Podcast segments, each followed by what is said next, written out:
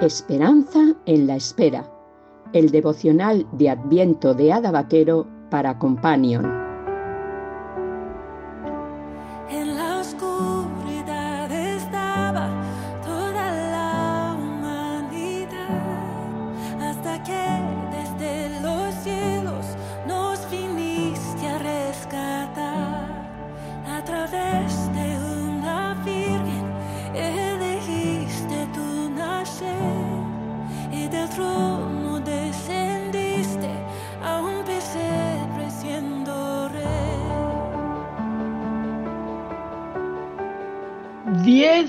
De diciembre. Pero tú, Belén Efrata, pequeña para estar entre las familias de Judá, de ti me saldrá el que será Señor en Israel. Y sus salidas son desde el principio, desde los días de la eternidad. Miqueas 5, 2. Una de las cosas más fascinantes que rodea la Navidad son las profecías sobre el Mesías. Miqueas había profetizado muchos años antes que de la pequeña ciudad de David nacería el Mesías. José era descendiente de David y para poder empadronarse en su ciudad, como lo había ordenado Augusto César, tuvo que viajar a su lugar de origen y por eso Jesús nació lejos del hogar de sus padres terrenales. De esta manera se cumplió la profecía de que el Señor de Israel nacería en la ciudad de Belén. Es apasionante pensar cómo Dios tiene todo orquesteado desde la antigüedad para cumplir sus propósitos sin que nadie pueda evitarlo. Pero hay algo que me llama mucho más la atención en este versículo que la profecía del lugar del nacimiento y tiene que ver con el origen señalado de este gobernante de Israel. Si bien está claro que los orígenes de José estaban en Belén, los de su hijo estaban mucho más allá. La Biblia Reina Valera del 60 traduce, sus salidas son desde el principio de los días de la eternidad. Pero otras versiones traducen este pasaje como sus orígenes, como la Biblia de las Américas. Lo que nos dice una y otra palabra, salida y origen, es que este Señor ya existía mucho antes de nacer. Su origen es eterno y ningún ser humano es eterno en este sentido, porque todo ser humano tiene un comienzo, pero este gobernante no lo tiene. Existe desde la eternidad.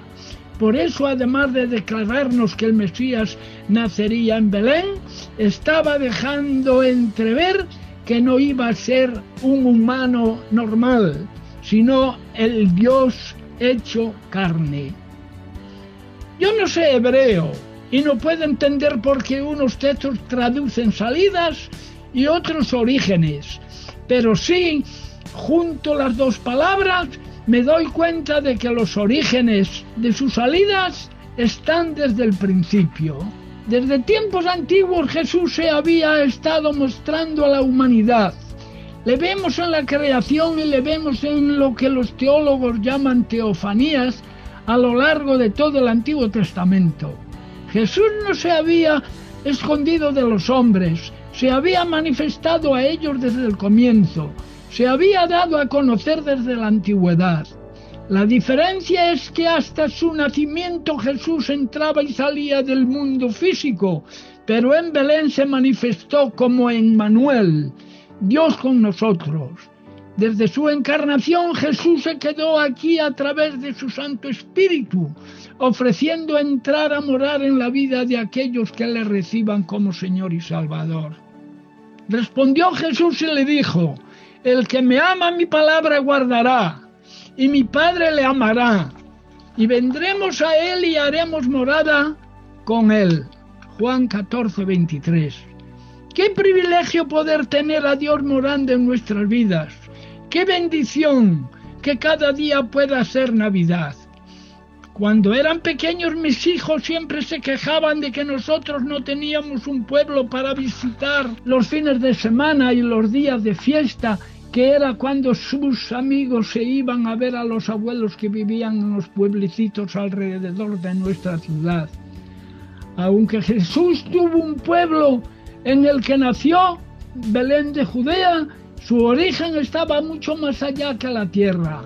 Él era y es Dios encarnado, aquel Dios que se hizo hombre un día en la humilde ciudad de Belén, está deseando hoy nacer en la vida de cualquier pecador que se acerca a Él por la fe, buscando un Salvador. Oración. Señor, es maravilloso que tú no tengas principio ni final. Es extraordinario que te limitaras al tiempo y al espacio al hacerte hombre.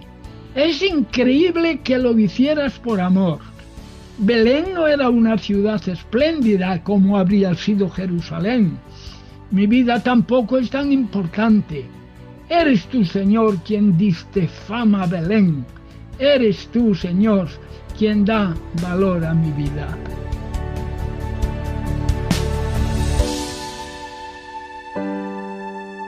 Companion, la Asociación para el Cuidado de los Mayores, te ha ofrecido Esperanza en la Espera, mientras llega la Navidad.